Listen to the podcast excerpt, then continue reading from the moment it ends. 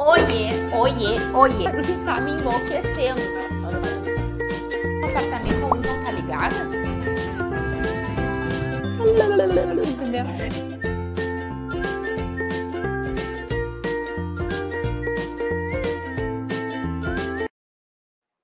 Oiê, boa noite. Estamos em noite de gala no E Agora Raquel Talks. Eu botei, não sei se tá aparecendo, tô até de brilhos, já que eu não posso aparecer de gala. Eu me sinto em gala nessa noite super especial, que eu tenho uma convidada assim, ó, emocionadíssima de estar tá recebendo ela, emocionadíssima de estar tá recebendo, porque ela tem tudo a ver com a nossa história do Agora Raquel, né? Quem não sabe, o Agora Raquel nasceu no intervalo do curso da Marta, né? Quando lá em 2016, início de 2016, eu assisti um curso sobre marketing digital e no intervalo ela falava muito na tendência de vídeos, a gente procurava como gerar conteúdo e deu o meu momento plim com uma pergunta da Carla, outra aluna, e entre um módulo e outro nasceu e agora Raquel e eu fui a cara de pau de levar para Marta avaliar o nosso primeiro programa piloto para ver o que, que ela achava. E cá estamos nós, quatro anos e meio depois, eu tenho a honra de recebê-lo dentro do Agora Raquel, do nosso especial e Agora Raquel Talks. Quem é Marta? Se você caiu aqui de paraquedas, que eu duvido, Vou contar quem é Marta Gabriel. Marta Gabriel é futurista certificada. Ela é engenheira, ela é pós-graduada em marketing design, ela é mestre PhD em artes, ela é artista, tem formação executiva pelo Beat Sloan, é autora dos best-sellers Marketing na Era Digital e Você, Eu e os Robôs, que não é à toa que estão aqui né? Leitura obrigatória. SEO, né? Na empresa de consultoria dela, com clientes assim do maior nível e escala, corporações multinacionais, banco, governo, etc. Professora de pós-graduação, palestrante premiada, keynote internacional. Ela tem nada mais, nada menos que cinco TEDx e é ainda embaixadora no Brasil da Geek Girls Latam. Marta, querida, minha musa eterna professora, seja muito bem-vinda no E Agora, Raquel. Boa noite, minha querida, que prazer gigante estar aqui com você, essa energia maravilhosa, tenho um orgulho de você, do seu sucesso, do Agora, Raquel, assim, obrigada, é uma honra minha estar aqui com você hoje, ah! um papo toda minha. Olha, tô aqui, a equipe toda tá num alvoroço, entendeu? Assim nós estamos no sentido de gala, estou de brilhos para te receber. Mas a gente veio aqui conversar, né, sobre mercado imobiliário, um mercado super tradicional e que tá bombando e que tem que se atualizar e tem que estar, tá, né, se digitalizar. E é por isso que eu fiz esse convite, porque tu nada, ninguém melhor do que tu para falar sobre isso. E aí eu já vou começar começando com a primeira pergunta. Nós estamos aí há sete meses de pandemia. É, cidades e estados vivendo de uma maneira diferente. Tu mora em São Paulo, que ficou meses fechado. Me lembro de tu dizer que tu aprendeu a cortar cabelo, pintar cabelo, né? Fechado mesmo. Outras cidades, como aqui Santa Maria, tá arrasando, tá arrasando, não precisa mais de profissional. E aqui não, precisa, não foi tanto assim, né? Mas a pandemia foi vivida em maior ou menor intensidade em todo o país e em todo mundo, né? Como que tu, uma futurista, vê o reflexo disso tudo no futuro do mercado imobiliário? Raquel, a gente está vivendo um momento muito atípico, que na realidade é um momento crítico, mas ele não pode ser levado como estatística. Por quê? Ele é um momento especial que não vai continuar assim. O que a gente deve. Tanto que eu dou risada quando eu vejo aquelas pessoas. Ah, e agora todo mundo vai trabalhar em casa para sempre, coloca o computador no colo e fica na cama. Gente, isso não é confortável, ninguém quer fazer isso, entendeu? A gente está vendo, eu via isso no começo da pandemia, as pessoas querem pessoas, as pessoas, o que elas querem, aí eu acho que afeta bastante o mercado imobiliário, as pessoas entenderam que no, quando a gente sair da pandemia, a gente vai querer algo híbrido. As empresas uhum elas aprenderam que tem muita coisa que é, é conveniência, muita coisa que é processual, que pode ser feito muito mais fácil pelo digital, não precisa estar presente. Outras coisas que as empresas aprenderam, isso que a gente está fazendo aqui. A gente estava conversando nos bastidores, era impossível um trabalho desse há oito meses atrás. Então, tem novas possibilidades.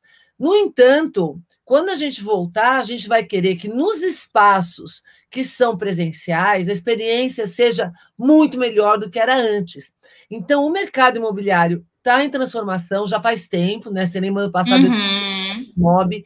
Eu tenho conversado já há anos com esse mercado. Tem uma complexidade muito grande que o digital trouxe para o mercado imobiliário, que vai continuar, que é você tem coworking, você tem co-living, você tem ambientes, especialmente aqui em São Paulo, onde os prédios começaram a pegar as, as academias e também elas, eles alugam para pessoas poderem fazer parte. Você tem prédios que têm lojas, começaram a, a compartilhar espaços comuns. Então, imagina, um cenário antes que era tudo cada um no seu quadrado, né? O que cada um é o que? É residencial, é comercial, é para morar, é para comprar. É era pra... bem estanque, né? Bem estanque. Virou uma coisa completamente misturada. Isso causa, já causava antes, por exemplo, é, eu tenho alguns imóveis, e alguns deles têm brigas enormes se pode ter Airbnb ou não. E fica Sim. aquela discussão, etc. Então, o que, que a gente vê? Com a pandemia, isso entrou num grau de complexidade ainda maior. Por quê? As pessoas perceberam que elas precisam de um espaço confortável para trabalhar. Olha aqui, ó, estou numa cadeira de gamer, né? Então, Eu ia dizer. É, então, você começa a ficar muito mais horas sentada. Quando voltar, você deve ter, você, você deve ter percebido que vai fazer parte do seu futuro isso. A outra dimensão muito importante para o mercado imobiliário é que as pessoas perceberam que elas não precisam estar o tempo todo presentes. Então, é, o que eu vi aqui em São Paulo, porque aqui realmente a pandemia fez a gente ficar trancado em casa, foi muita gente comprando apartamentos maiores, muita gente mudando para o interior de São Paulo para casas, espaços maiores, e muita gente reformando para conseguir ter espaços mais adequados para o ambiente de pandemia. Então, ah, tem muita mudança. O, o mais importante que eu acho que a gente tem que falar aqui é não está consolidado. É isso que as pessoas têm que prestar atenção, entender que a gente está todo dia com uma situação nova. Tanto que eu odeio aquele termo novo normal. Aham, aham. Novo normal, todo dia é novo normal, todo dia está mudando, né? Eu tenho visto o mercado de eventos mudando, o mercado imobiliário mudando. Então, o que, que a gente é, percebe? Todo mundo que trabalha nessa área, construção, é, que nem você que é imobiliária, que é, ou quem faz gestão, tem que estar o tempo todo inovando e prestando atenção. A gente fala isso muito nos cursos de marketing digital, na nova jornada do cliente. Então, as uhum. pessoas que buscam para alugar, buscam para comprar, bu elas buscam diferente, coisas diferentes do que elas buscavam antes. Então, essa é a maior uh, impacto que eu vejo. E o outro impacto que é bastante forte, a gente digitalizando, a gente entra num outro patamar de expectativa. E aí o que acontece? Imagina, normalmente, quem você, por exemplo, né? Normalmente você vende é, ou aluga ou administra o que está na sua cidade ou região. Sim. Tudo é digital, por que, que você não pode vender algo que está em São Paulo ou em Nova Aham. York? Ou uhum. em qualquer outro lugar do Brasil. Então, a competência digital ela pode transformar, da mesma forma que contratar talentos pode estar em qualquer lugar, você fazer negócios, você não precisa estar com o bem mais próximo de você. Você pode estar com o bem distante e fazer uma carteira diferente, pensar diferente. Então, perceba, as possibilidades de inovação são gigantes e só vai poder aproveitar quem tem domínio do digital, quem desapegar e não ficar só no presencial. É lógico que o presencial é importante, as pessoas buscam coisas, tem estatísticas disso, né? Próximo de onde elas estão, etc. Mas é um cenário diferente. É, outra coisa que era legal a gente falar aqui, por exemplo, como é, o mercado imobiliário ele está intimamente ligado com a vida das pessoas de forma geral. Então, uh, especialmente na parte de aluguel, uma das coisas que a gente viu aqui em São Paulo, um dos imóveis que eu tenho é no Guarujá. Uhum. E aí, uhum. o que acontece? O Airbnb te manda estatísticas né, sobre o uso. O que está acontecendo agora? Como as pessoas estão viajando menos de avião, estão com medo de viajar de avião, como a parte de transporte aéreo está sofrendo uma crise muito grande, a demanda por imóveis em regiões próximos. próximas. Então, isso é uma oportunidade muito grande para quem trabalha com o mercado imobiliário, de às vezes você. coisas que não antes eram atrativas para que as pessoas locassem para. Vou dar um exemplo. As pessoas locavam muito meu apartamento, porque ele tem uma vista linda, por sinal, locavam muito para fim de semana, férias, etc. Né? Sim. Durante a semana, nunca. Agora, como as pessoas podem trabalhar de casa. Em qualquer lugar, em qualquer momento. As locações durante a semana. Só que o que, elas querem? Um Wi-Fi bom, que sempre teve, né, Raquel? Uma gente. Oh, era o mínimo que eu esperava de ti, Marta. Dá um menos, né? E eu fico tão feliz que eu falo assim, gente, não, na minha casa o Wi-Fi é, é assim, necessidade básica, né? É, é verdade. E aí o Airbnb dá essas estatísticas dizendo o que, que as pessoas buscam muito. Primeiro, distância, no máximo 500 quilômetros de onde elas moram, e lugar confortável para trabalhar com Wi-Fi bom. Então, perceba que muda, e, e até quando você começa a pensar de locação, ah, eu tinha um outro, eu tenho um outro imóvel que a gente estava organizando para ser um lab de tecnologia, porque eu dou imersão nisso. E agora Sim. no presencial, etc. Aí eu conversei lá com o condomínio, a gente está transformando em home office e estou virando também um home office super incrementado para as pessoas poderem locar para passar aqui em São Paulo quando faz reunião, etc. Então perceba, você tem que ser ágil, entender que mudou. Para mudar Exatamente, mudou a dinâmica do, do mercado, quanto que você tem que investir, é, quanto que você pode investir, qual retorno que isso vai dar. Então, todas essas questões, elas estão dinâmicas, então cada vez mais é, precisam prestar atenção, cada vez mais digitais, que precisa ser considerado para você ter vantagem competitiva, inovar e, e não um... ficar para trás, né, Marta? É. Sabe que lá no, Exato, lá no início do, da pandemia, assim, quando não era esse boom de lives e tudo mais, é, eu assisti uma live do Bernardinho, uh, o ex-técnico, né, de, de, de vôlei, e ele diz assim, agora o que está acontecendo, quem vai sobreviver e crescer é o que reagir mais rápido. Isso. Isso lá atrás, né? E aquilo me marcou que é exatamente isso, porque o, o novo normal, na verdade, está acontecendo todo dia, todo dia está acontecendo uma coisa, já se fala na segunda onda aqui no Brasil, na, na Europa já começou, né? Então, é, é não existe a coisa de tu ficar esperando todo dia uma coisa diferente. Então, ou observar as, as, as, mudanças no mercado e reagir rápido, e acho que isso é uma desvantagem no mercado imobiliário, que como a gente fala de imóvel, algo que antigamente era aquela história, construir para alugar, e aquilo ali tinha uma certa visão física, aquilo vai me dar rendimentos por anos e eu não vou precisar me incomodar né? Isso não existe mais, porque o mercado imobiliário deu um boom, então aquele apartamento, às vezes a gente ouve lá na imobiliária, ah, mas eu sempre aluguei sem um apartamento, mas nunca mais fez uma reforma, não atualizou, né? E aí tu vai olhando, começou a vir vários empreendimentos novos, né, que oferecem muito mais, e, e aí ele acha que ele vai continuar tendo a mesma rentabilidade é. sem, sem investir, né? E, Rafael, isso que você está falando é essencial, porque assim, e precisa profissionalizar.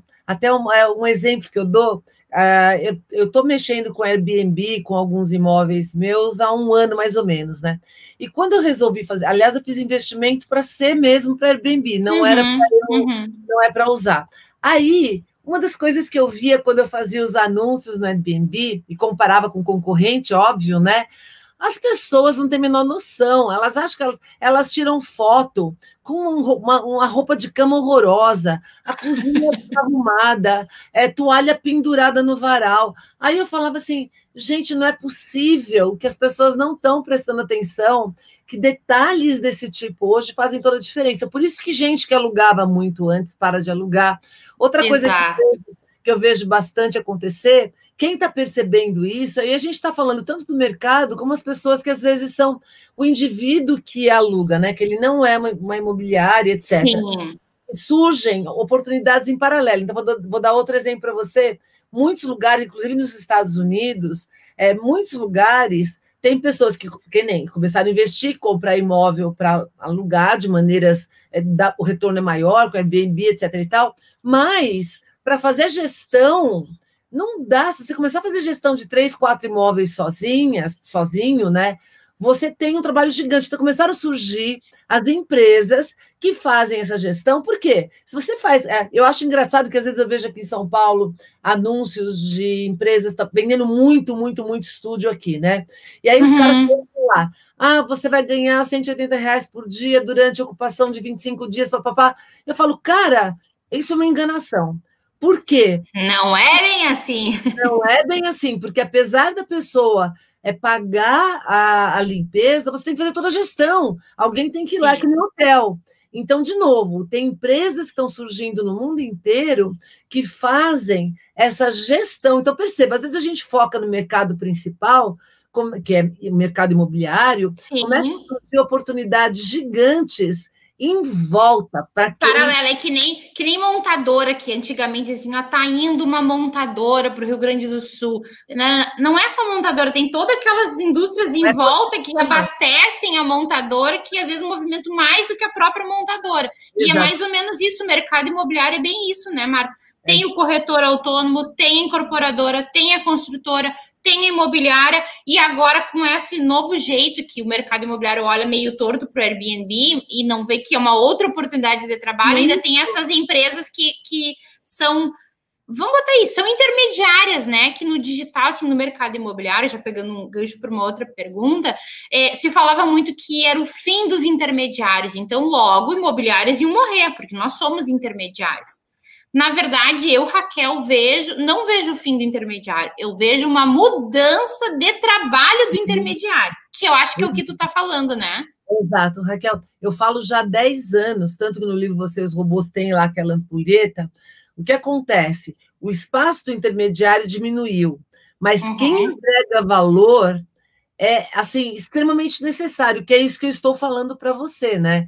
É, a, a, pessoa que resolve o seu problema naquele meio, você não se importa de dar uma porcentagem para ela, porque ela vai fazer com que a coisa funcione e que você consiga realmente escalar, alugar, etc. e tal. Então perceba que você tem que entender disso. Se você não entender disso, e você é uma imobiliária, uma empresa tradicional, você não enxerga a oportunidade que surge com esse mercado totalmente complexo.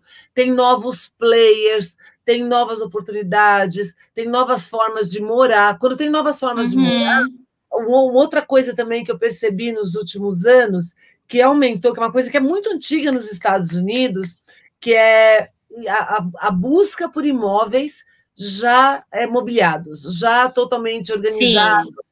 Isso não tinha antes, cada um levava o seu. Né? Então, essa não. demanda também ela cria oportunidades para que você faça novos tipos de empreendimentos, né? novas formas de você oferecer. E algumas cidades do Brasil não tem um, e tem pessoas que precisam passar pelo lugar por um mês, dois meses, e que estão dispostos a pagar. Então, vou dar até um exemplo para você. Minha filha é executiva, trabalha com multinacional e tem muitos amigos que são executivos. E aí, quando eles precisam de um imóvel para ficar três, quatro meses, e eles acharam um imóvel que está adequado para eles, um imóvel que normalmente seria alugado por dois mil reais por mês, eles alugam por oito e não quer saber. A empresa está pagando, resolveu o problema dele. Então perceba que se você Sim, porque se fosse alugar a tradicional, a, a, locação tradicional, eu ia ter que alugar. Vamos supor lá os teus dois mil que tu falou. Mas aí eu tenho que mobiliar, eu vou ter que comprar uma, uma TV, vamos supor, eu vou ter que comprar uma geladeira, um, um cooktop ou aquelas coisas de, de acampamento que seja para esquentar uma água, se for o caso. Enfim, eu vou fazer toda essa mobilidade por três, quatro meses? Não, eu, eu pago mais porque vai sair mais barato do que eu querer mobiliar um negócio para três, quatro meses. Isso, e para quem faz você tem é, um retorno muito maior se você entender a necessidade daquele cliente. Então, cada área é uma área, cada local é um local, mas você perceba, o que a gente está trazendo aqui é mudou, mudou o mercado, mudou as possibilidades, mudou o tipo de empreendimento, mudou o que as pessoas querem, mudou a exigência. E quem não acompanhar fica fora, né? Não consegue aproveitar toda essa mudança. Marta, tem uma das coisas que eu mais admiro em ti, porque me, me identifico muito, que tu fala marketing digital nada mais é do que marketing. Marketing, só de um jeito diferente. E marketing é um troço velho pra cacete. E ele continua parecendo mal entendido, né? De que marketing é tu olhar para o cliente. Tudo que tu tá falando é assim, em outras palavras, eu ouço uh, vozes, eu ouço vozes dizendo: ouve o teu cliente, ouve o que o cliente quer, o que o consumidor quer, e a partir disso entrega o que ele precisa, né? É isso mesmo. Raquel, é até legal você falar isso, porque quando eu, é, eu lembro que, tudo bem, meu primeiro apartamento, quando eu casei, a gente comprou o que deu. Ah, exato, como todo mundo. É, o que deu. Mas do segundo, eu já tinha estabelecido o que eu queria. E eu lembro que eu passei por uns três, quatro corretores, eles não me ouviam, eles me ofereciam o que eles tinham. Aí eu falava assim, gente, eu não quero fofo. isso.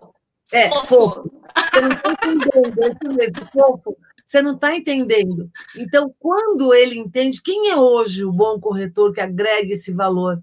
É quando ele entendeu o que você quer. Então, é, é mesmo quando é invest... ó, perceba, ó a diferença de quando eu compro um imóvel ou alugo um imóvel para mim, para eu morar, ou para eu usufruir, usufruir, ou quando é para eu fazer um investimento. É diferente. Exato. Completamente. É, é, por exemplo, hoje que meus filhos são casados, não mora mais ninguém comigo, é uma outra coisa que você quer. Para quem tem filho pequeno, é diferente. Então, de novo, volta para aquilo, né? Marketing, entender as pessoas para você poder fazer a troca.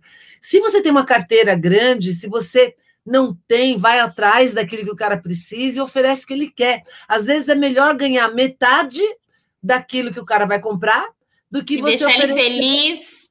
Isso, do que você ganhar a comissão integral de algo que você não vai vender. Então, eu sempre Exato. Digo, é sempre melhor uma, uma, metade de uma venda do que você ter 100% de uma possibilidade que não vai acontecer, né? Então, Verdade. é entender o cliente, ouvir. Verdade. Deixa eu pegar esse teu gancho, né? Há alguns anos atrás, acho que foi em 2014, existiu uma palestra em Porto Alegre com um filósofo italiano bem jovem, se chama Federico Pistono. E ele conheço. falava, conhece? É, que ele falava do, que o mundo ia ser tomado pelos robôs. E eu me lembro, assim, entre N percentuais que ele falou, eu, eu nunca mais esqueci que ele falou que em 2020 existia 85% da chance de, da, do corretor ser substituído por robô. E imagina, 2014. E aí eu fiquei, todo mundo levava isso nas minhas palestras, chamava de louca de louca. Pois bem, chegamos em 2020, né? E, e, com uma pandemia que mostrou digitalização de processo, isso que a gente está fazendo, visita virtual, assinatura eletrônica, enfim, uma série de coisas que é robô, né? Em contrapartida, tu até já falou um pouco, a gente nunca sentiu tanta falta do ser humano, né? Do toque, tipo assim, a gente brinca, tô com uma saudade da gente se aglomerar, né? Então, assim, a gente, eh, como latinos, se a gente fala Brasil, a gente precisa desse toque aparentemente são coisas completamente opostas. Como é que tu vê isso? Quando for conveniência, Raquel, tudo que é conveniência vai ser automatizado. Então, se você for pensar, ó, e a outra coisa é tudo que te ampliar vai ser automatizado. Então, vou dar um exemplo para você. É, se eu estiver buscando é, um, Pode ser no Airbnb, pode ser no Booking, ou pode ser um lugar para eu comprar, pode ser no imóvel web, pode ser Zap, pode ser, não importa, qualquer. Uhum. Eu nunca mais na vida, e hoje as imobiliárias trabalham também, uma coisa que eles falam, as imobiliárias vão desaparecer, elas trabalham junto com esse ecossistema. Então, Verdade. perceba, a, o, o sistema já está robotizado, automatizado, só que tudo que é automatizado ele tem uma dimensão que ainda precisa de um humano para finalizar. E vai continuar precisando por um tempo. Então, aonde que o humano vai fazer a diferença? Então, vou dar um exemplo para você. Às vezes, a pessoa, que nem a gente faz com o Waze, o Waze ele automatiza três, quatro rotas, mas você, humano, escolhe qual que é melhor para você. Exato. Quando a gente fala de imóveis de maneira geral, a gente vai fazer uma busca prévia em tudo que é automatizado, porque as opções são gigantescas. Por isso que eu falo que também os corretores têm que aprender a trabalhar em parceria, em colaboração. Porque a hora que eu entro numa plataforma e eu vejo, sei lá, das 50 opções que estão lá, as três, quatro que eu mais gosto, eu quero ver aquelas três, quatro que eu mais gosto. E aí eu preciso de alguém que me ajude Por quê? Às vezes as três, quatro que eu gosto não é da mesma imobiliária, é da XYZ. E aí o que, que vai acontecer? Qual é a imobiliária que eu vou escolher para fazer a transação comigo? A que me atender melhor. Aí que entra a dimensão da experiência e do lado humano. E essa e... é fazer todas as integrações. E mais ainda, né, Marta, é uma coisa que também tu fala muito nas tuas palestras, nas tuas aulas, da, da fazer a curadoria porque eu costumo dizer assim, ó, ninguém quer em sã consciência ter 20 corretor ligando. Não. Tu quer que um te resolva isso que tu tá falando e que faça essa curadoria para ti. Então tá, eu vou te dizer o que que eu quero. Eu quero isso, isso, isso e isso. E aquele corretor, aquela corretora que monta a curadoria do que ele vai ofertar para a Marta e diz: olha, Marta, dentro do que tu me pediu, eu tenho essas opções, até porque nós, como seres humanos, no marketing a gente fala isso, né? Quanto mais opção tem, a gente fica confusa, né, Marta? A gente precisa ter, ter. Chega um ponto que muitas opções não ajudam, atrapalham. Que é o que acontece no mercado imobiliário. Porque se tu vai procurar um imóvel, tu começa a entrar, seja lá no portal do imobiliária A, no imobiliária B, no imobiliária C, eu entro no Zap, eu entro no Viva Real, eu entro no OLX. É muito, muito, muito. Chega um ponto e tá, mas esse apartamento eu vi onde? Eu, não, eu gostei da sacada daquele, com o quarto da outra, com a vista do outro. E aí a gente quer um Frankenstein que não existe mais. Isso se lembrar de onde é que viu cada detalhe. E aí entra o ser humano profissional, a profissional adequada, para fazer essa curadoria. Não sei se tu tem essa mesma percepção. Não, é total. Inclusive, uma das coisas que eu percebo é que nem todas as informações estão disponíveis, porque às vezes o próprio proprietário não coloca. Então, por exemplo, Sim. tem um imóvel que o cara não coloca quanto que é o IPTU, ou quanto que é o condomínio, é, se é anual, ou se é. Então, se você não tem alguém para te ajudar nisso, vira um pesadelo, de novo, né? Você tem um perfil de coisas que você já previu. É, você tem.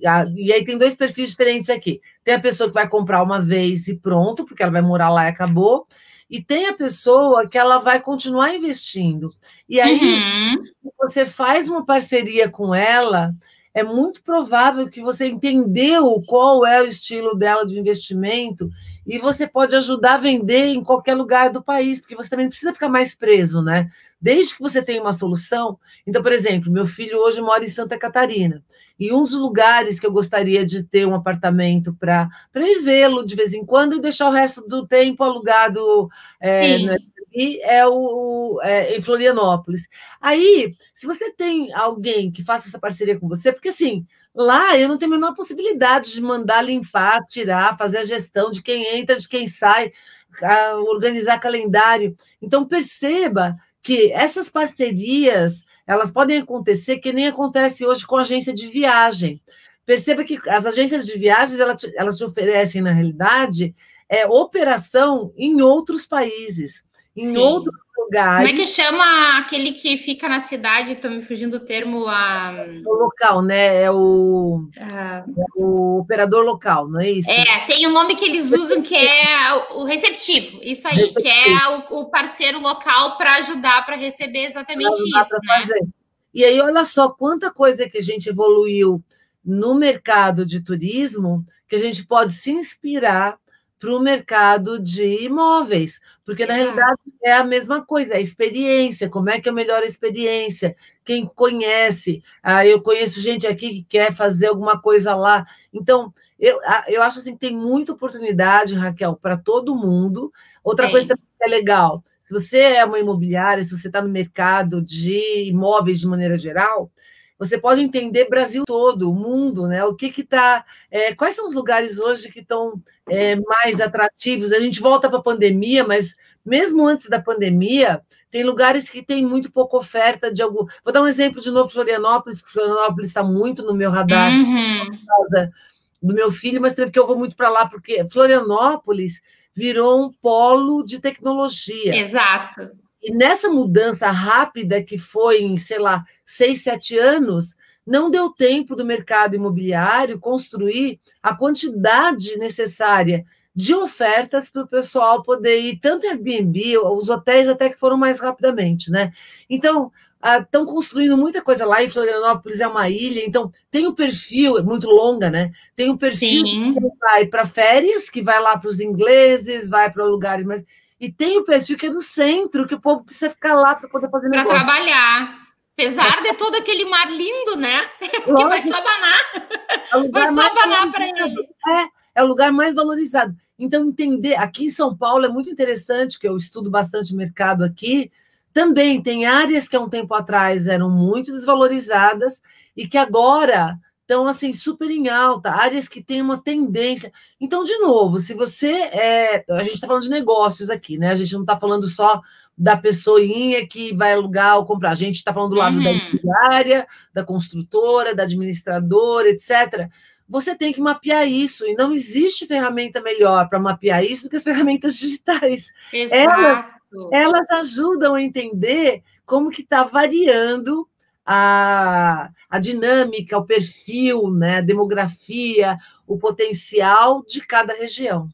Eu acho que é parar de ver como a tecnologia como uma inimiga e começar a percebê-la como uma grande aliada para o penso que é humano de estratégia, né, de planejamento, até porque tu fala ali de incorporadora e construtora, né, uh, uh, Marta, a gente está falando de quando a gente vai pensar em empreendimento, tem que pensar no mínimo três anos para frente.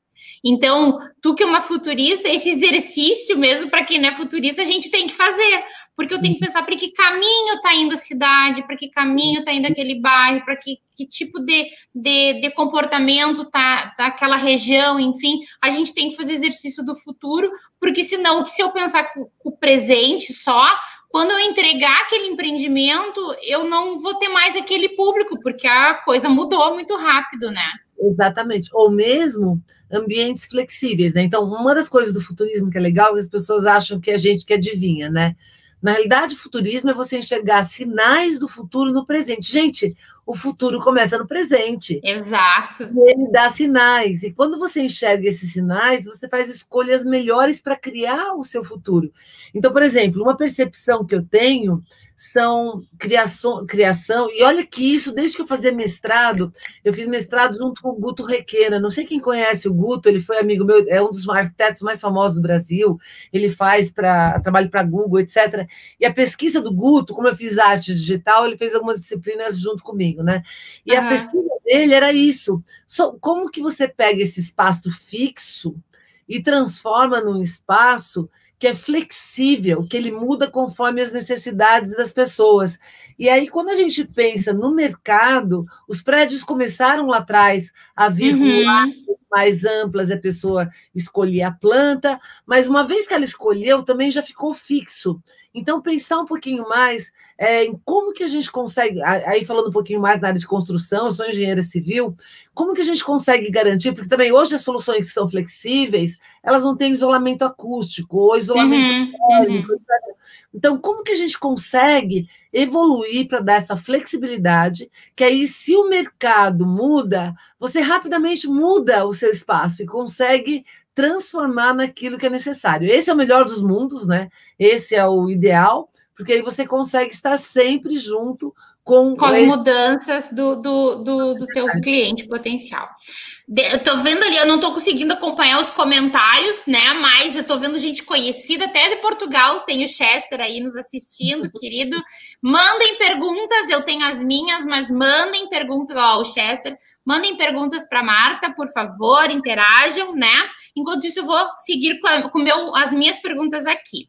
É, também, né, a gente chegou a falar disso, da, da resistência da, de adotar o, o, o, digital, que é muito mais aliado, né, as reuniões por plataforma, que tu falou, isso não existia, na verdade até existia, né, Marta, gente que tinha preconceito de usar, a verdade era essa, né, o Zoom já existia muito mais tempo, enfim, é, a StreamYard eu também acho que, que sim, mas nunca se usou tanto, né, é, e tem muita gente que está que tá nos vendo que trabalha com marketing imobiliário. Como é que tu vê nessa nova, não vou usar um novo normal porque eu também não gosto, né? Mas nessa nova realidade de mudança toda hora, como é que tu vê uma comunicação eficaz com esse cliente nesse ambiente tão complexo que a gente está? Então, depende do cliente. De novo, a gente volta para a jornada, tá? Tem que entender quem é o cliente que você vai impactar e o que, que mudou no comportamento dele. A uhum. probabilidade é que ele esteja, que nem, por exemplo, outdoor, homem seta, gente entregando panfleto, na, é, assim, está com muito menos pessoas na rua. Isso mudou Sim. muito rapidamente. Então, a probabilidade é que você tenha que encontrar essa, essas pessoas por meio das plataformas digitais. Outra coisa, o que, que mudou no comportamento delas? E aí eu vou dar uma dica para as pessoas, que você sabe, porque eu falo isso em curso direto, Raquel. Gente, fala com o seu público, pelo amor de Deus. Pergunta para as pessoas que estão com você onde ela está procurando, é, é, como que ela analisa o imóvel, como, aonde que ela, na internet ou fora da internet, ela pergunta para tia, não sei, não importa.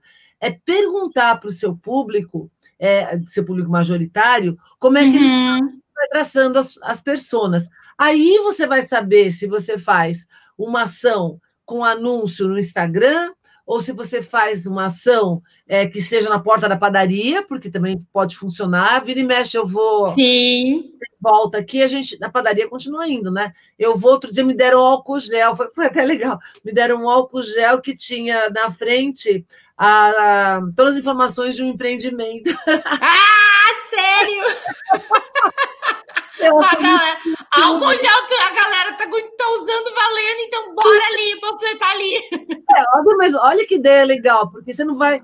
É, é, o tipo da coisa que a pessoa não vai jogar fora, ela vai uhum. ficar e ela dá uma olhada, né? Então, se for do interesse dela, a chance. E é tipo uma dose de álcool gel. Então, é muito legal porque você guarda na bolsa e é tchum, tchum, já usou, etc. E você vai jogar. Mas se você gostou do que está ali, faz sentido. Se é uhum. alguma coisa no bairro, faz sentido. Então, de novo, é, todas as possibilidades são válidas desde que elas estejam na jornada do cliente. Para entender a jornada do cliente, eu tenho que conversar com ele, tenho que perguntar para ele. Então, pega as pessoas que já são clientes de vocês e pergunta o que, que mudou, do que, que você está procurando. Você consegue mapear o que, que ele está procurando, o que, o que, que mudou em termos de necessidades do imóvel e, uhum. e a, uhum. como que ele faz a jornada de busca do imóvel. Eu costumo brincar, vou fazer uma analogia de novo com o mercado de turismo, que eu sempre pergunto assim: qual é, mudou isso, né? Qual é o lugar mais visitado do mundo em termos de turismo? O Google. O é Google. Verdade. Você pensar. Pior. É o Google. Não importa se você tem uma agência junto. E o segundo importa... é o YouTube, né? Porque agora a gente vai no Google, depois a gente vai para o YouTube para literalmente viajar. Eu vou, eu vou te interromper já. Eu estava no dentista essa semana, e aí aquela coisa que. Todas as profissões mudaram, né, Marta? Daí eu estava no dentista, que eu tenho bruxismo, e ele tem uma TV, e sempre ficava passando clipes, etc. E eu lá, né, com a boca aberta, e ele passando, ouvindo música, aquela coisa. E essa vez estava uh, ah, passando imagens de Paris, sem som, mas assim, eu disse: Olha, Paris, e fiquei lá, eu que nem vi passar o tempo ele mexendo na minha boca, eu literalmente viajei de volta para Paris, andando por aquelas ruas, e aquilo eu identifiquei que era um vídeo atualizado porque os garçons estavam de máscara. Então, assim, hoje o YouTube, tu realmente tu viaja o mundo, né? Através do digital e o YouTube é do Google. E você começa, e olha que interessante, você começa a jornada buscando possibilidades no Google, durante uhum. a jornada você busca restaurante, um monte de opções no Google, e quando termina a jornada, você também busca para ver lugares que você não foi, o que, que você poderia ter feito, alguma coisa que alguém falou. Então, gente, entender que mudou, tanto que, olha, eu vou fazer uma analogia do corretor de imóveis com o guia turístico, né? O guia turístico, antigamente, o que, que ele fazia? Ele tinha que falar tudo para mim, porque eu não sabia nada Sim. daquele lugar. E eu confiava nele, porque eu não tinha. Eh, a gente que comprar aqueles calhamaços para ler durante horas. Aí chegava no lugar, ele falava todo aquele monte de coisa. Hoje, o guia que fica falando é um chato, porque eu já estudei aqui. E tem guia que já... fica você sabia que. Fofa, eu já sei. Eu quero os highlights. O que, que eu quero que um guia faça? Que ele me mostre o melhor ponto para tirar uma foto. Eu quero tirar é. a foto igual eu vi na internet. Eu não sei aonde é a melhor foto. E ele fala: ó, se você tirar daqui, você vai conseguir fazer aquilo ali. O que, que a gente precisa de um corretor de imóveis? Isso. As informações do imóvel eu já vi. Então, se eu não perguntei, é porque eu já sei. Aonde que você tem que trazer a informação? É onde a pessoa vai ter o melhor benefício naquilo, mas para isso tem que estudar, né? Tem que saber especificamente então, tem que se, se Tem que se especializar também, né, Marta? Aquela história assim, de que eu achei maravilhosa. Eu nunca tinha visto essa, essa analogia de, do guia turístico com o corretor. Porque o mostrador de imóveis, como a gente costuma dizer, esse é o cara que morreu lá, tá nos 85% do Federico, né? Morreu, porque isso é bem isso. Eu vejo no Zap, eu vejo no YouTube, eu vejo no Google. É uma, por incrível que pareça, uma das coisas maiores reclamações, não sei se tu sabia disso, do, do usuário de portal, é que o endereço não é completo. As imobiliárias e os corretores ainda têm restrição de botar o endereço completo. Por que o endereço completo? Porque eu posso pegar isso jogar lá no Google Maps e enxergar o bairro, vivenciar o bairro. Ah, não, isso é legal. Ah, é perto daquela padaria que tu falou, é perto de farmácia, ou é perto da escola que eu quero para os meus filhos, né? Então, é toda essa, essa amplitude que, às vezes, assim, pegando a jornada antiga da, da, da compra de um imóvel, bem, a comparação é perfeita, Marta, porque lá no início, para quando a gente lá atrás, quando a gente queria comprar um imóvel, não tinha outro jeito senão ir numa imobiliária ir com corretores e corretoras, porque os únicos detentores da informação éramos nós. Hoje, ele vai chegar lá no final da jornada, depois de ter pesquisado um milhão de coisas, já ter visto e agora Raquel, já ter visto o vídeo do bairro, já ter visto blog sobre aquele bairro, né? É, avaliação da escola que tem naquele bairro. Enfim, ele chega não necessariamente bem orientado, ele chega informado. Isso. não necessariamente com a informação correta. E aí entra a imobiliária e o profissional completo, no sentido de realmente profissional com P maiúsculo, que estuda, como tu disse, de ser aquele curador de dizer, não, o que tu quer, eu acho que é mais para essa ponta do bairro, ou é neste empreendimento que vai te dar aquilo que tu está buscando. Esse que tu me trouxe não tem exatamente isso que tu está buscando, né? Só que isso dá trabalho, como tu disse, né? É, é, é ir além do que era antes o mostrador de imóveis, que era compravam de nós, eu costumo dizer, não era nós que vendíamos, né? Então, uhum. acho que isso é uma das grandes complexidades do que está. É, ó, o Denis, querido, chegou. É, uma das complexidades do que está acontecendo hoje no mercado imobiliário, né? De, de, na verdade, todos os mercados, né, Marta? O imobiliário, porque nós estamos falando disso aqui, mas tu dá aula e dá palestra para um monte de gente, de um monte de, de segmento, acho que é um dilema, um sentimento universal, essa, essa coisa que a gente parece que trabalha muito mais para ganhar menos, né? Porque ficou mais complexo. E, e ficou mesmo. E para a gente conseguir vencer a complexidade, e essa é uma busca, Raquel, que eu acho que eu tenho e todos nós, eu falo, é um mantra também nos meus cursos, especialmente de transformação digital, que a gente tem que achar caminhos para escalar, para trabalhar menos usa a tecnologia para automatizar tudo que puder para que você consiga trabalhar em cima dela, né? Então, aí você consegue. Bom, você acompanha a gente lá na jornada do marketing na era digital, a, tudo aquilo é buscando escalar.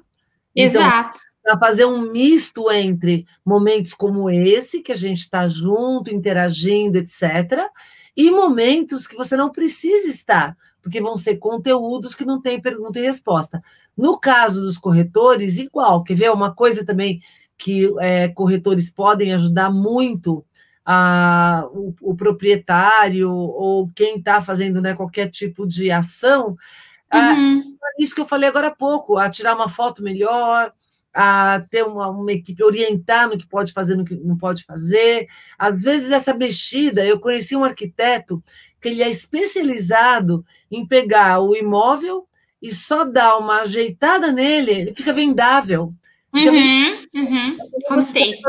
É que nem você fazer vitrine, né? Então, Isso, é, isso é voltar para o básico. Eu brinco que assim, quem faz o básico, tanto no marketing quanto em qualquer outra área, como a maior parte das pessoas não faz nem o básico, quem faz o básico está fazendo avançado.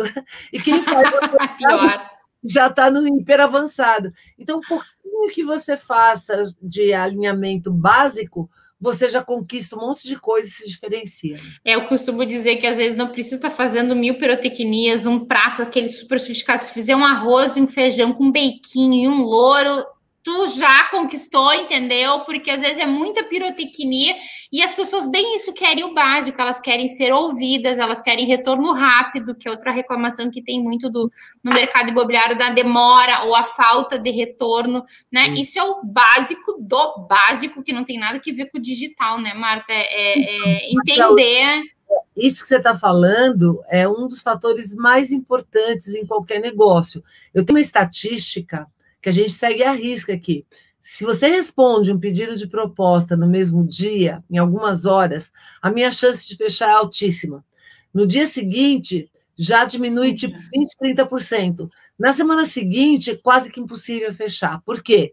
A pessoa foi para outro lugar, já achou outra coisa. Então, se a gente não tem números, se a gente não começa a ter números, e se a gente não alavanca agilidade na resposta, tanto que eu tenho um mantra na minha empresa que é Número um, propostas para a gente, porque é aí que entra o dinheiro na empresa. Uhum. os clientes que estão com a gente. O resto a gente faz quando dá tempo. Isso aí. A gente organiza a casa quando dá tempo, a gente fica trabalhando até mais tarde, mas o cliente, tanto que é o, o da proposta, quanto que é o cliente que está com a gente, senão ele vai embora. Se não atendeu, ele vai embora. Então, é essa obsessão pelo cliente. Eu trabalho com serviços, vocês também. Essa obsessão pelo cliente é o que dá resultado, ponto. Esse carinho. Deu alguma coisa errada? Eu tive um problema de confusão da agenda essa semana e um evento encavalou no outro. Eu fui lá com todo carinho, você pede desculpas, vamos ajeitar aqui, o que, que eu posso fazer ali?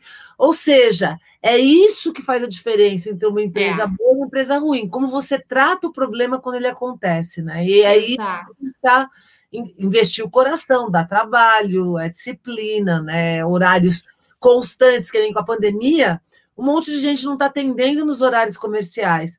Aí você liga, liga, liga, inclusive muita empresa grande, não estou falando só do mercado uhum, não, uhum. muita empresa grande. Aí você fala assim, gente, tudo bem, o pessoal está trabalhando de casa, mas não pode cair o atendimento, senão você vai perder mercado, vai perder mercado. Exatamente, exatamente. Pessoal, mandem perguntas aí, tá? Uma, ah, uma das coisas que eu tenho ouvido muito, e tu fala muito sobre isso, que é o neuromarketing, né? Virou palavrinha da moda, né, Marta? É, mas na força do inconsciente na tomada de decisão. Como é que tu acha que nós do mercado imobiliário poderíamos uh, utilizar melhor esse conhecimento, né? Tirando esse, o modismo, que a gente sabe que tem muita gente que fala e não sabe, mas tu é uma estudiosa disso. Como é que tu acha que nós, no mercado imobiliário, podemos usar melhor o neuromarketing? Ó, várias dimensões. Quando a gente fala de neuromarketing, é usar o conhecimento do cérebro para você ah, influenciar de maneira positiva o seu consumidor. Então, começa com, por exemplo, algumas coisas que afetam o cérebro, o ambiente, vibração, cores, é cheiro. Não é à toa que no shopping algumas lojas têm cheiro específicos, uhum. não é à toa que alguns hotéis têm cheiro específicos. Você já viu quando você entra em algum lugar? Às vezes tem loja que está cheirando esgoto, às vezes mercado está cheirando esgoto. Acabou, a experiência acabou. Então, tem a dimensão do próprio ambiente, então, cores, é, música, é, tudo que você puder fazer, iluminação, tudo isso afeta o cérebro. Temperatura. Temperatura, as pessoas não conseguem pensar direito quando está muito frio ou quando está muito calor. Uhum. É, todas essas dimensões de ambiente faz, fazem diferença no cérebro. E quando você não está, quando você está no digital, ah, faz diferença. A forma como você faz o design. A gente tem provas que as pessoas que leem no online, mas um texto bem diagramado, elas leem mais do que até no papel, mas tem que estar bem diagramado, com subtópicos, com imagem. Imagem atrai o cérebro muito mais do que qualquer outro tipo. Vídeo. De... Vídeo atrai, que é o que, e agora a Raquel, ou qualquer é, comunicação visual, ele domina 83% da nossa percepção. Depois tem uma outra dimensão muito importante, que é a parte de neuropreço. O preço uhum. ele tem um papel muito uhum. importante. E a gente tem um viés cognitivo, que é o viés da ancoragem. Então, e tem, tem dois que eu acho que é muito importante para imóveis. Um é a parte do medo, né? A gente que é o, é o loss aversion, a gente tem mais medo de coisas que vão dar errado do que prazer quando as coisas dão certo. Exato. Exatamente. Então, uma das dimensões que o corretor pode atuar é tirar todas as objeções, explicar todos os medos. Por isso que eu falei que você tem que conhecer seu público, né?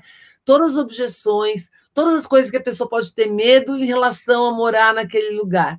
É, isso é mais importante do que mostrar as coisas bacanas que o negócio tem tem que entender os medos, porque os medos ó, é, não é todo. Mais o medo é mais forte do que, do que o prazer, de, de repente, daquela vista, né? Uh, se for, por exemplo, ah, uma vista, me ocorreu agora, sei lá, uma vista linda, se a gente pegar a favela no Rio, tem uma vista maravilhosa, né? Uh, a mais dizem que é a mais bonita do Rio de Janeiro é onde estão as favelas, né? Uh, mas e aí? E o, e o entorno, né? Isso, segurança. Se, se o medo da pessoa é esse, isso pesa muito mais. E aí eu dou um exemplo. Se você faz uma busca no Google de um imóvel ou de uma imobiliária ou de uma construtora ou etc. Pode ter sete positivos. Se tiver um negativo, você não faz negócio com aquele, você procura outro. Então veja como o medo, o medo é muito mais forte do que o prazer. Então, essa é uma dimensão muito importante, porque a pessoa, quando faz qualquer coisa com o imóvel, tem um comprometimento grande ou de dinheiro ou emocional. Então, uhum. ela, ela, vai ter essa dimensão. E a outra é o neuropreço. O que é o neuropreço? A gente, é, o nosso cérebro, ele tem uma, um fenômeno que se chama ancoragem. Aquilo que você viu primeiro dá a base para tudo. Por exemplo, se eu quisesse comprar um imóvel em Cape Town, na África do Sul. Sei lá quanto que vale um imóvel lá. Aí a gente não sabe. Se eu quiser uhum. comprar, é, imagina que eu estou querendo comprar um, vou dar um exemplo. É, eu estou querendo comprar um patinete, vai. Eu não sei quanto custa um patinete. Como é que eu vou saber? Eu vou entrar na internet, eu vou perguntar para alguém. Como é que eu vou saber se aquilo é caro ou barato? Exato. A primeira coisa que eu faço é buscar. E aí, uhum. o primeiro número que eu encontrar, ele ancorou meu pensamento. Então, se primeiro eu encontrar uma coisa barata, tudo que eu olhar, eu vou achar caro. Caro. Se primeiro eu encontrar uma coisa cara, tudo que eu encontrar depois, eu vou achar barato se for menor do que aquilo. Então, perceba a estratégia uhum. que está fazendo a parte de vendas. Mesmo que você esteja vendendo imóvel, três dormitórios em Copacabana, papapá, papapá, papapá, papapá, estrategicamente é interessante mostrar o mais caro antes, porque depois, quando você mostrar uma coisa que é muito bacana, é três dormitórios em Copacabana e é mais barato, a pessoa vai achar barato aquilo. Se você tivesse Sim. mostrado. E às vezes o que, que acontece? Quem está vendendo mostra o mais barato antes, com a esperança que a pessoa compre, a pessoa não se satisfaz com aquilo, e aí tudo que ela vê, ela ancorou no barato e não vai conseguir mudar a ancoragem. Muda. É que nem quando você gosta primeiro daquela versão de música que sua mãe cantava para você. Ancorou. toda, versão, toda versão que o pessoal canta depois, você fala: não, não, não, não, não aquela, aquela não. era mais bonita. Então, de novo, tem que pensar muito bem qual é a ordem que você vai apresentar. Tanto que eu brinco assim, ó. Se você tiver que vender um relógio de dois mil reais, você não coloca ele junto com os relógios de dois mil reais, você coloca ele com os relógios de cinco mil reais, que ele vai parecer barato, e com o de cinco uhum. que é parecido com ele, tá? Então, você olha ele e fala, nossa, mas eles são tão parecidos, esse aqui é dois mil, tá vendido. Se você colocar o de dois mil perto do de mil, você vai vender o de mil, não vai vender o de dois mil. Então, é, é o, o, barato e o caro é relativo, então essa é uma das técnicas que a gente está falando do, do neuromarketing. neuromarketing. E aí existem várias outras. O que, que você pode. É, é, é, engraçado que às vezes eu vejo anúncio de ah, você vai comprar um carro ou vai comprar um imóvel e ganha uma viagem para Paris. Gente, é uma bobagem. Só que o grátis, você ganhou uma coisa grátis, no nosso cérebro, ele tem uma atração gigante. Então, você fala assim: uma viagem para Paris, que a gente estava falando, sei lá, 5 mil dólares você faz isso. Quando você fala de um imóvel, dependendo do imóvel, isso aí não é nada. Isso não é, é, dependendo do imóvel, isso não é nada, é um cheiro. É, só que daí você ganhou. E às vezes isso pode ser o quê? O diferencial para fazer a compra. Então, Ganhou é ótima, né? Ganhou é ótima. Pagou, vezes... mas tu acha que tu tá ganhando. Isso, exatamente. E às vezes é, é só a gente pensar o que, que eu posso colocar que facilitaria o negócio. Eu, eu nunca esqueço de uma frase de um professor meu. Ele tinha um apartamento super bonitinho aqui em São Paulo. Ele estava vendendo apartamento na época que eu me formei. E aí ele era, nossa, ele morou no exterior, fez Sorbonne, o cara é maravilhoso, até hoje, ele é fantástico, adoro ele. Aí eu falei, nossa, você vai conseguir vender super bem esse apartamento. Ele falou assim: não, Marta, quando você tem um apartamento hiper mega blaster bem, deco bem decorado, bem ajeitado, é, ele vende mais rápido. Então, é lembrar disso. Ele não pode não vender mais caro, porque tem uma base que as pessoas imaginam para aquele local máximo e mínimo, mas tem alguns detalhes que vão facilitar a venda. A mesma coisa acontece com hum. carro, acontece com curso, acontece com qualquer coisa. Então, de novo, é um estudo. O que, que pode facilitar a venda? O que, que eu posso acrescentar que na hora que ficar no empate, na decisão, ah, vai fazer diferença? E aí a gente coloca as coisas grátis que podem estar juntos, né, dentro da, desse processo. Dicas quentíssimas de Marta Gabriel, hein? Olha, quem não se ligou aí que ela deu dica quente, tá dormindo. Deixa eu pegar outro gancho teu. No livro, né, que tá aqui fazendo um jabá maravilhoso, marketing na área digital, tem uma frase de, não sei se é assim que se diz, Marta, Anaís Nin? Isso. Anaís Nin? Anaís Nin, que diz assim, não vemos as coisas como elas são, vemos as coisas como nós somos. E tu falava isso sobre o prisma do neuromarketing, que foi o que tu acabou de falar. Mas aqui eu queria te cutucar um pouco. Tu não acha que nós, como gestores, às vezes a gente também não fica meio míope vendo só o que a gente quer ver e não acompanha a mudança do comportamento do consumidor, como as coisas efetivamente são? Exatamente. Por isso que eu coloquei essa frase nesse capítulo, que é exatamente isso. Gente, a realidade é uma ilusão, não existe realidade. A realidade é aquilo que a gente enxerga. Por isso que vem com aquela história de copo cheio, copo vazio é como as pessoas enxergam. Tanto que quando eu, eu sou apaixonada por cérebro, e eu digo assim: você quer mudar o seu mundo, muda seu cérebro. Muda é a forma verdade. de pensar, melhora a qualidade do seu cérebro. Então, quando a gente amplia a visão do nosso cérebro, por isso que Einstein tem uma frase também que é sensacional, que ele fala que quando o nosso cérebro se abre para uma nova ideia, nunca mais ele volta para o tamanho original. Ele não volta para aquilo que, que ele lindo, imaginava. não conhecia essa frase sensacional. Einstein falava isso, e aí eu posso dar um exemplo para você que é o Waze. A partir da hora que você usou o Waze uma vez, nunca mais você pega um guia, cara. Você não vai pegar o, o, o fofo vai ficar ali é, no guia consultando. Não, não, aquilo não existe mais para você. Tem Marta, eu me lembro quando apareceram os GPS e aí eu viajava para Porto Alegre sozinha para fazer um pós.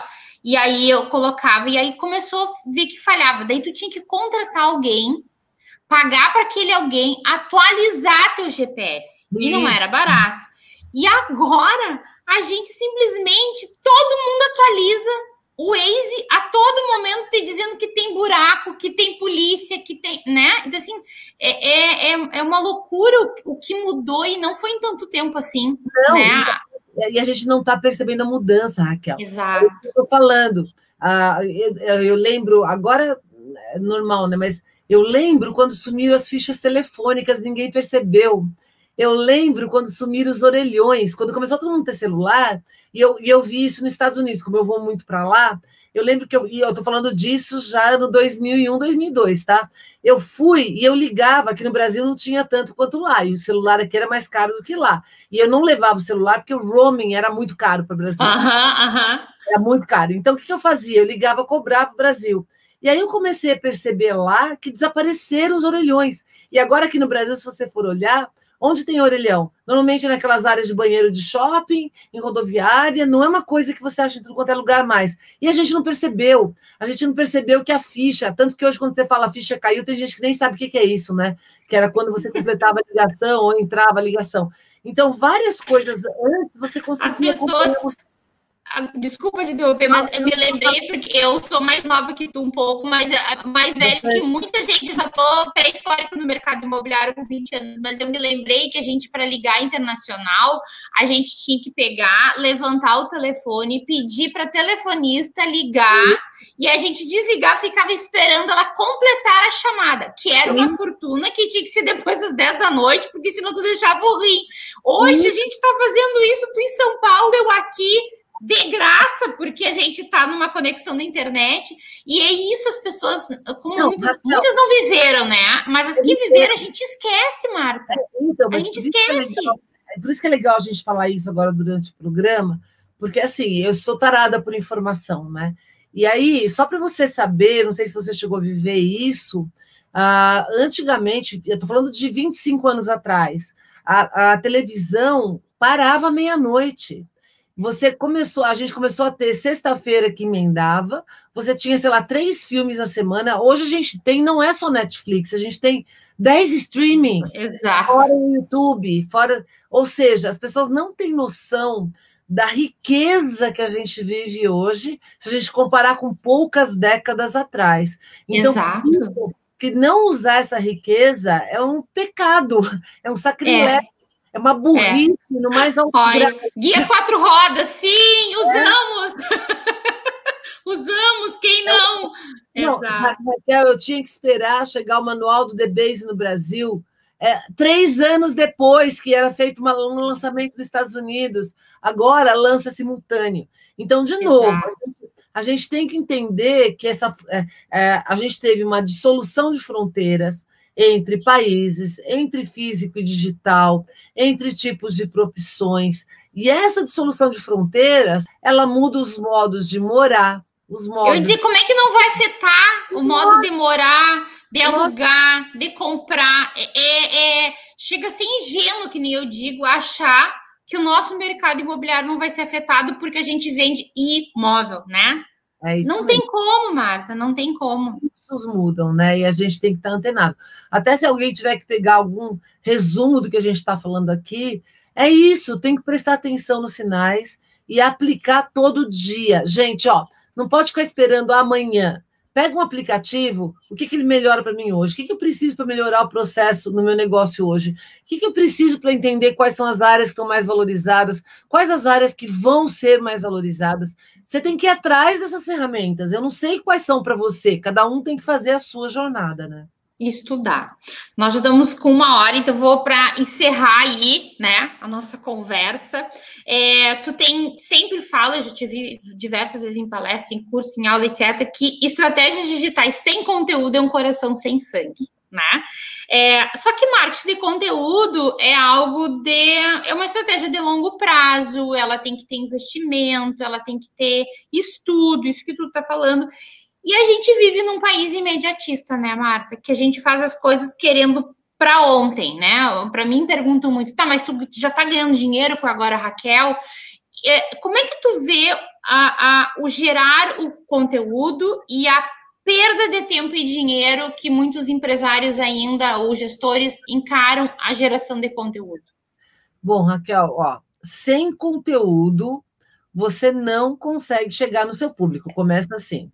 A diferença é como que você vai monetizar esse conteúdo. E aí é muito relativo, porque assim, o primeiro degrau para que as pessoas te conheçam, conheçam sua marca, o seu produto, o primeiro degrau é gratuito. Você vai fazer conteúdo gratuito de muita qualidade, que é o que você está fazendo aqui agora, ou agora Raquel, etc., para que você consiga sensibilizar e atrair o público. Você abre uhum. o Depois, você, inclusive hoje, quem tem resultado vai não só ter que fazer um conteúdo bom, como pagar. É que nem o um anúncio que você fazia antes, fofo. Você pagava o outdoor para ficar lá na rua, uhum. você vai ter que uhum. pagar para ele estar tá no lugar certo, na hora certa, para o público certo.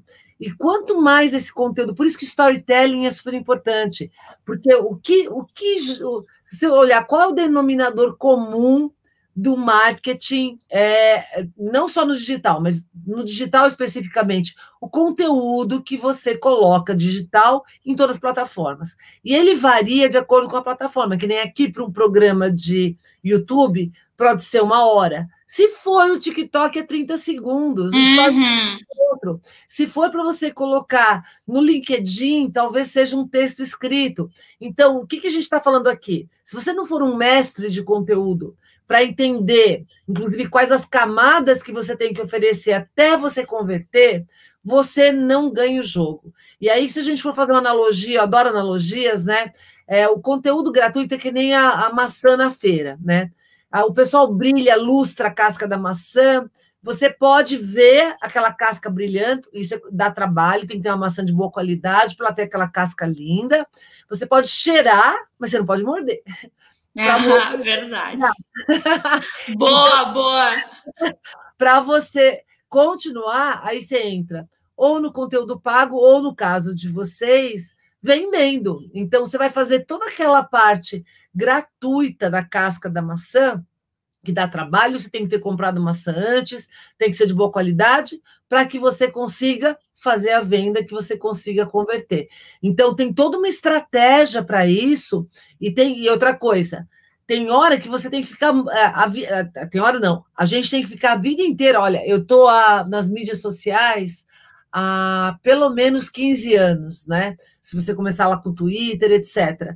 Eu estou há 15 anos fazendo conteúdo gratuito, de qualidade, eu gasto uma grana por mês para fazer gráficos, imagens, eu escrevo textos que custam horas minhas. Para quê? Uhum. Para eu vender as outras coisas. Então, você não, pode, você não pode medir o conteúdo só por ele em si, ou uhum. Você tem que medir o quanto que aquela audiência te traz retorno. Então, por exemplo, outro dia eu fiz uma palestra paga num evento gigante. O apresentador, que era um cara global, ele adorou minha palestra. E ele me convidou para participar de um programa dele de forma gratuita, porque era uma entrevista. E eu fui. Então, é, exatamente. Então, se eu tenho a minha estratégia, não é com todo mundo, não tenho tempo para isso, eu tenho a minha estratégia de aonde vale a pena você estar presente de forma gratuita para que isso se converta em alguma coisa que você vende e paga. Isso tem que ser medido. Então, vou dar um outro exemplo para você. Eu apresento o Sebrae Digital, pago, eles me contratam para fazer, etc. E foi para a Rádio Jovem Pan. Eu já tive alunos que são recorrentes, viraram fãs meus, fizeram imersões, etc., que me ouviram em um spot de rádio Exato. No Sebrae Digital. Então, perceba, você tem que entender é, aonde você pode fazer, e a dica que eu vou dar, que é o que você fez, começa fazendo fofo. Investe seu tempo, tenta experimentar algumas possibilidades, vê o resultado que isso dá. Quando você vê. Espaguete na parede. Eu nunca mais esqueci que tu falou do curso. É espaguete na parede. Como assim? O que ficou pega, o que deixou cair, caiu. Agora, isso mesmo, joga espaguete na parede. Aham, nunca mais esqueci, Marta, né? Isso é meio mantra, porque às vezes a gente fica apegado. Se eu voltar lá atrás, a gente parece estar tá falando da pré-história quatro anos e meio, quando nasceu, e agora a Raquel no intervalo, quem chegou depois, né, no intervalo do curso da Marta, é não tinha o que tem hoje, não tinha curso do Camilo Coutinho, que eu amo de paixão, também tenho planos de chamar ele para cá. Não existia curso do Camilo Coutinho, não existia esse monte de tutorial. A gente era espaguete mesmo, olhar, e agora a Raquel já te contei essa história, era olhar os youtubers que a minha filha, com então 13 anos, assistia, de fala de maquiagem, de bobagem. Tá, mas o que, que eu podia pegar daquilo e transformar para um conteúdo sério, né, de mercado imobiliário, enfim, de uma série de coisas. Hoje tem curso, tem conteúdo de graça, tem e-book, nossa, tem uma riqueza de coisas, e só que às vezes eu sinto, e aí talvez, né, tu não concorde comigo, mas assim, eu sinto uma certa preguiça nas pessoas de irem atrás, de, de, de, de investigar, de, de. É hora bunda cadeira, como dizia antigamente, né? É estudar. Mas, Raquel, aí eh, tem um livro que eu adoro, que é do Mark Benson, que é A Sutil Arte de Ligar o Foda-se. Gente, apesar Ai, do... amo, eu tenho é, também. Apesar do nome, o livro é ótimo, tá? Eu tinha preconceito por causa do nome, mas. Não, ele... é maravilhoso. Maravilhoso. E o que, que ele fala? Que, na realidade, para a gente ser feliz, você escolhe os problemas certos. É, ser uhum. feliz não é não fazer nada. E aí, quando você vai ver, muita gente quer ser youtuber, Muita gente quer ter uma imobiliária, muita gente quer dar curso. Só que assim, você já viu a disciplina necessária? O que, que você precisa fazer? Você vai enfrentar um monte de problemas que são relacionados com aquela área. É o tipo uhum. de problema que você quer enfrentar, tanto que eu adoro quando ele fala isso. Ah, quando você você fala assim, quando eu casar com tal pessoa, vou ser feliz. Sim, mas você vai ter que enfrentar o problema de morar com aquela pessoa, são novos problemas. Aí você fala assim: ah, quando eu tiver filho, eu vou ser feliz. Sim, mas vai ter que criar um filho, são novos problemas. Ah, quando montar, quando eu montar um negócio, quando eu quero. Então, os influenciadores é. trabalham muito. Você uhum. sabe que cada videozinho que a gente faz, a gente grava três, quatro vezes. Você faz pesquisas, tem que fazer o roteiro antes, pensar no conteúdo. Então, muita gente não tem sucesso porque não tem constância. Constância Depois, como colocar, qual é a tag certa, que título vai ser, a cor da roupa, né? O, o, tudo. É, é tudo, não é tão natural no sentido de assim, ai, ligue faz, entendeu? Mesmo os meus vídeos de quarta-feira, que é bem mais livre, eu sento e faço roteiro, né? Lógico, e Raquel, para ter sucesso, tem que fazer isso. E a gente que é mulher ainda tem uma desvantagem, porque a gente tem que se maquiar. Gente... Então, é porque os meus amigos, eles vão lá, pegam a câmera e tchau, porque tá sempre igual, né? A gente tá tendo que arrumar, coloca alguma coisa, então a gente já gasta um tempo com isso também. Então, Exato. Se, se, a gente for ver, é, uma vez eu assisti uma entrevista do Harrison Ford, que eu adorei, que ele falava assim: perguntaram é, como é que você chegou no sucesso? Ele falou assim: eu comecei a vir todo dia e tá em tudo e fazer tudo. Quando eu vi, o povo ia desistindo e eu não. é verdade. É show up todo dia, todo é. dia. Você não está com muita vontade hoje? Não faz mal fofo, vai lá do mesmo jeito. Ah, não está é com vontade aí. de maquiar? Vai maquiar. Não está com vontade de falar? Não importa, vai fazer roteiro. Não está com vontade de escrever? Vai escrever. É isso. Vai, vai assim mesmo, é o que eu digo. Não tem tu, vai tu mesmo. Não tem essa. Ai, como é que tu consegue? Porque eu tenho que fazer, ora. Tem que fazer e pronto, e coloca aí com obrigação em qualquer área. Não, não é só na área que a gente está falando aqui em qualquer área, disciplina. Em qualquer área. Uma frase que não é minha, fala assim, que uma pessoa motivada, ela vence a mais talentosa que não está fazendo nada. Então, você Verdade. pode ter todo o talento do mundo, aí outra pessoa que nem tem tanto talento, mas ela está fazendo, ela vai ter mais sucesso do que você. Ela chega lá. Pior. E é verdade mesmo, e é verdade. Gente, a gente está uma hora e onze já. É, não sei vocês, mas para mim passou voando. Marta, sempre, sempre é um prazerzaço te ouvir. Eu sou fã. Já falei de ti para centenas de pessoas onde eu falo e digo aprendi contigo, porque além de te admirar uh, como profissional, uh, tu tem uma característica que eu admiro muito, que é a questão de, de, de, valorizar, tu fala do básico, né? Porque hoje eu percebo assim, muito modismo, né? No marketing adora termos em inglês, né? Tudo parece que deve ser bem inteligente essa pessoa que fala tudo em inglês, e tu é roots, né? Não, não, não é nada, é isso aí, é espaguete na parede, né? Então, e tu sabe falar inglês fluentemente, ou seja, tu não tu fala o que tem que ser falado em inglês, não por frescura, exibicionismo, né? Tu é, tem literalmente tem fundamento no que tu diz, então sou tua fã número um. É assim uma alegria imensa ter tido uh, tu aqui no nosso espaço virtual, né? A gente já teve possibilidade de estar presencialmente, louca para estar num curso presencial também, tá né? É, é, exato, tô com uma saudade de uma aglomeração, né? É, é, não tem como não, tá? Quero aproveitar essa gente encerrar e agradecer mais ainda, Marco. Dizer que o nosso último, e agora Raquel Talks, é dia 26 de novembro, sempre a última quinta-feira do mês às 19 horas. Vai ser com Marcos Araújo, não sei se tu conhece ele, Marta, né? Ele é da Data Store, um instituto de pesquisa que faz muita pesquisa há anos no mercado imobiliário. E nós vamos falar sobre o futuro da humanidade dos imóveis. Ele tem o um livro que também está aqui que é Meu Imóvel, Meu Mundo, em que ele faz um futurismo sobre imóveis daqui que vai ser feito. Então, nosso último webinar, sem querer, querendo, nós estamos engatando uma coisa na outra, né? Para encerrar esse ano maluco e ao mesmo tempo maravilhoso, né? É, de 2020. Marta, assim, ó, gratidão eterna, fãzaça número um, conta sempre comigo. Muito, muito, muito, muito obrigada mesmo. Você também, Raquel, um prazer, foi uma honra, muito feliz de estar aqui com você, seu sucesso que cada vez seja maior e de todo Amém. mundo estar com a gente aqui também, né? Então, cada vez mais. E vamos lá, 2020 trouxe muitos desafios, mas muitas possibilidades, vamos agarrar as possibilidades para a gente ter um 2021 fantástico. Então, Como eu costumo dizer, sempre tem alguém chorando e alguém vendendo lenço. Eu quero estar sempre na turma que está vendendo lenço, né? Então, nesse ano é, sempre tem coisa boa, né? A história do copo cheio e vazio que tu falou aí também, eh, a gente sempre tem coisa boa para tirar. Então, meu ano já está assim, ó, já tem mais, tem muitas coisas boas. E te ter aqui foi maravilhoso. Pessoal, muito obrigada quem esteve com a gente todo esse tempo aí, né? Espero que tenham curtido. Isso aí fica gravado lá no canal, então dá para voltar, pegar as dicas da Marta, né? Isso é conteúdo é, para guardar, para guardar. Muito, muito obrigada, Marta, e todos vocês. Obrigada, boa noite, gente. Beijo, até, tchau. Tchau, tchau, obrigada.